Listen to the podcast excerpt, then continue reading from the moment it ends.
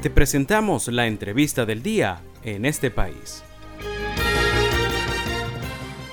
A esta hora me da mucho gusto saludar, darle la bienvenida a Félix Seijas, él es experto en opinión pública, director de la firma Delfos. Félix, muchísimas gracias por atendernos. Por acá te saluda Andrés Cañizales. Buenas tardes, Andrés. Un placer hablar con ustedes. Eh, Félix, la, en días recientes pudimos mm, estar en una presentación que hiciste en espacios de la Universidad Católica Andrés Bello, del último trabajo eh, que han realizado ustedes eh, midiendo un poco el clima político en Venezuela.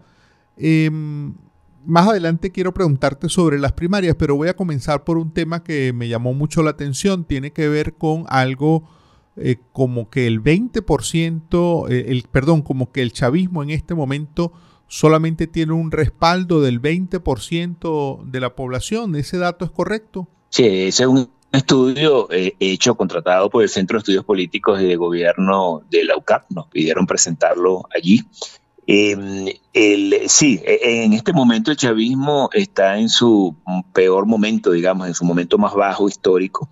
Eh, más que apoyo popular, son personas que se autoidentifican, ese es, es en realidad la variable, ¿no? Pero, pero dice mucho, porque alguien que dice en voz alta, yo, yo soy chavista, bueno, alguien que se identifica con ese proyecto, eh, pero hay quienes se identifican de una manera eh, mucho más comprometida, otros son críticos ante el proyecto o quienes dirigen en este momento el proyecto, pero sí, esa es la masa que se autoidentifica como seguidores del chavismo y históricamente en este momento está alrededor del 21-22%, que es su punto más bajo histórico.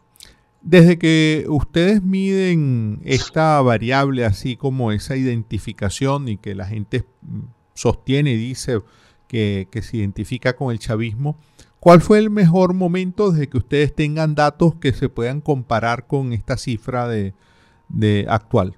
Una cifra que estaba entre 56 y 60%. Eh, cuando Chávez estaba vivo y estas cifras en el último año de Chávez en el poder venía bajando ya, venía bajando de una manera lenta, pero venía bajando. Eh, luego cuando fallece eh, Hugo Chávez, esta cifra baja un daño importante en ese momento. Luego continúa bajando de manera lenta hasta, bueno, la crisis del 2014, donde, donde ya empezó a bajar de una manera mucho más pronunciada hasta situarse ya desde hace unos seis años alrededor del 25-30%, pero ha continuado cayendo y bueno, ya está registrando números alrededor del 22%. Mm. Y mm, en la gente que yo sé que ustedes además de encuestas también hacen eh, grupos focales, es decir, hacen trabajos de investigación cualitativa. La gente que se identifica en este momento con eh, el chavismo, con el gobierno de Nicolás Maduro, eh, ¿qué es lo que le conecta a, la gente que, se, que está en ese sector político? ¿Por qué tienen la, la camiseta, digamos, puesta del chavismo en este momento? Bueno, hay quizás dos cosas principales. ¿no? Una es la identificación con lo que prometía, ofrecía, el proyecto que ellos asocian que Hugo Chávez quería llevar a cabo. Eh, bueno, eh, más allá de saber exactamente lo que eso significa, la gente siente que aquello era algo eh, con la etiqueta social, con la etiqueta que los involucraba a todos, con, la etiqueta de repartición equitativa de, de riquezas. eso por un lado. y bueno, pero hay otra porción de la población que también, por supuesto que el discurso de Chávez le llegaba, los motivaba, pero en este momento sienten que aquello no es posible, que algo pasó allí. Eh, tienen serias críticas hacia lo que era ese proyecto, pero también, otra parte, serias críticas hacia quienes sienten que hoy lo están, lo están administrando. ¿no? Eh, sin embargo, no encuentran eh, una alternativa, una alternativa que consideren válida. Mientras ellos sientan que no existe otra alternativa, bueno, están allí, ¿no? Eh, eh, son críticos del proyecto, pero se mantienen dentro de él. Hay, hay algo que hemos visto y quería preguntarte si eso también ustedes lo han medido de personas que se identifican como chavistas pero no maduristas, es decir, que personas que reivindican, se conectan con lo que fue, digamos, Hugo Chávez, pero al mismo tiempo son críticas y no comparten lo que hace el, gobierno de Nicolás Maduro. ¿Eso también está medido por ustedes? Sí, precisamente de ese sector que estoy hablando, del sector crítico, del sector que eh, siente que en algún momento lo motivó ese proyecto, pero en este momento o bien sienten que ya ese proyecto tiene fallas importantes y que y, tiene serias dudas con respecto a él, o que sienten que quienes lo están administrando en este momento no lo están haciendo de una forma adecuada. Eso es aproximadamente, es un poco más de la mitad de lo que se autoidentifican como chavistas. Es decir, si el chavismo es un 22 aproximadamente un 12%, eh, es ese chavismo, es ese chavismo blando, ese chavismo crítico, ¿no? Entonces, lo podemos dividir así el chavismo, un chavismo duro de un 10% aproximadamente y un 12% crítico o blando.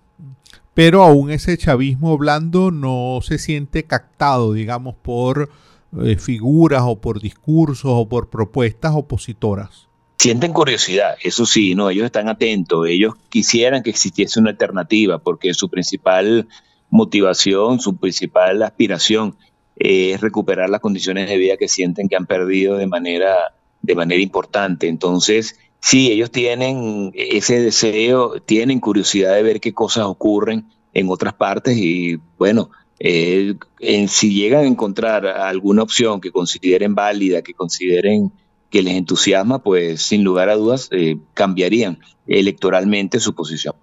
Eh, conectando este tema que, hemos que estamos hablando, Félix, eh, con el tema de las primarias, ¿es previsible que personas que se identifican como chavistas voten en las primarias? Eso es difícil, ¿no? lo que hemos encontrado en los estudios es que, de nuevo, hay curiosidad.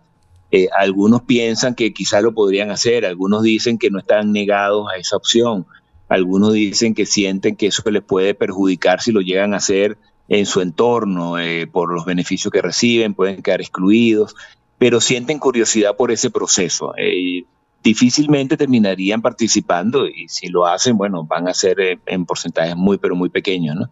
Pero la curiosidad está allí, es decir, están atentos a qué está ocurriendo fuera de su propia caja. Mm.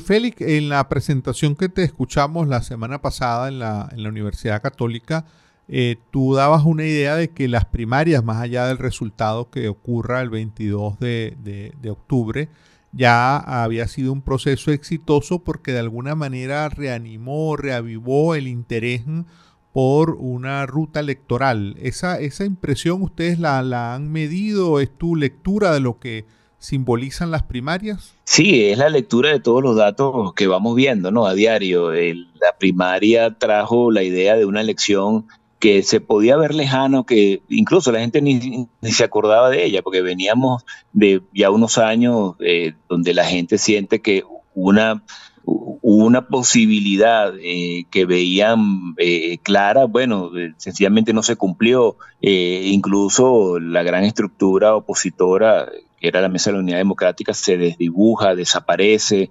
entonces los ánimos estaban en el piso, ¿no? Y la gente estaba como que ocupándose de otras cosas, ¿no? El tema de la primaria reavivó esa idea de la posibilidad de luchar por una elección presidencial eh, alrededor de un movimiento unitario que pareciera despertar, es decir, algo nuevo está ocurriendo, algo se está moviendo, hay factores eh, importantes, opositores poniéndose de acuerdo, tratando de sacar un candidato unitario, pareciera que hay una cierta renovación de esos cuadros de liderazgo, entonces todo esto despierta de nuevo la, la el ambiente de la gente, ¿no? no estamos hablando, como, como, hemos comentado en muchas ocasiones, no estamos hablando de una gran fiesta electoral en la que va a participar el 90% del padrón electoral como si fuese una elección presidencial. No, eso no existe en elecciones primarias en ningún lugar del mundo, ¿no? Estamos hablando, sí, de una gran expectativa con respecto a ese nuevo despertar de la oposición, a ese nuevo movimiento que la gente siente que está ocurriendo. Y ahí sí estamos hablando de más del 60% de la población en este momento pendiente de qué cosas están ocurriendo dentro de ese movimiento. Ahora, la participación, bueno, estamos midiendo un piso eh, alrededor del 8%, un techo cercano al 20%.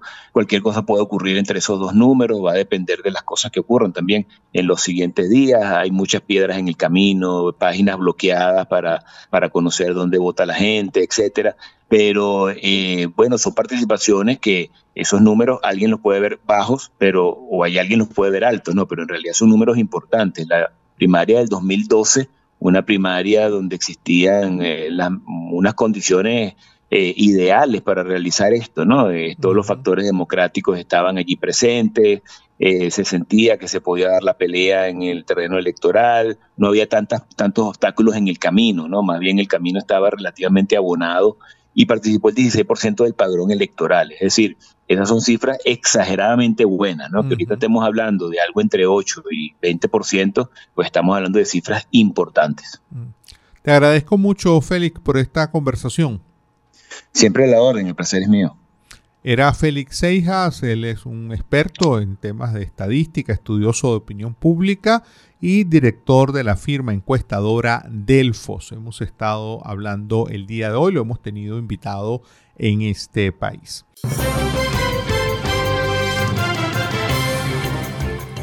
Esto fue la entrevista del día en este país.